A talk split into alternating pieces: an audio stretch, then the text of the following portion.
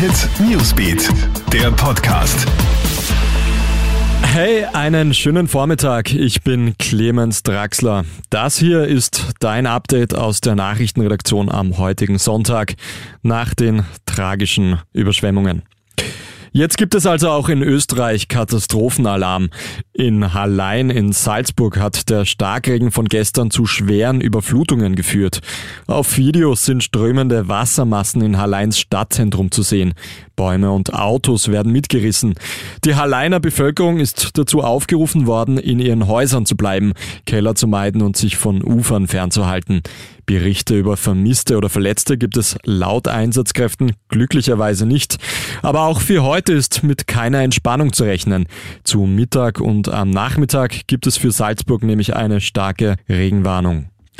Ein Kärntner Ehepaar hat gestern Nachmittag per Hubschrauber gerettet werden müssen. Das Paar ist auf ihrer Hütte in über 1300 Meter Höhe festgesessen. Durch den Starkregen ausgelöste Murenabgänge haben alle Wege ins Tal verlegt.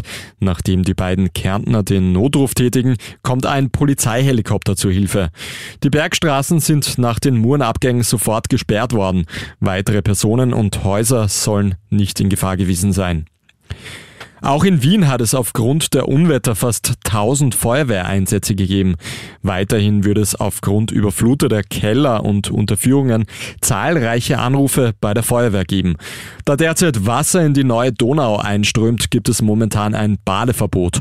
Pass bitte auch gut auf, wenn du spazieren und Radfahren bist. An zahlreichen Orten gibt es nämlich Überschwemmungen und Murenabgänge. Und bitte fahr auch vorsichtig. In ganz Österreich ist es zu großen Murenabgängen gekommen. Im Tiroler Unterland etwa ist eine Landesstraße mitgerissen worden.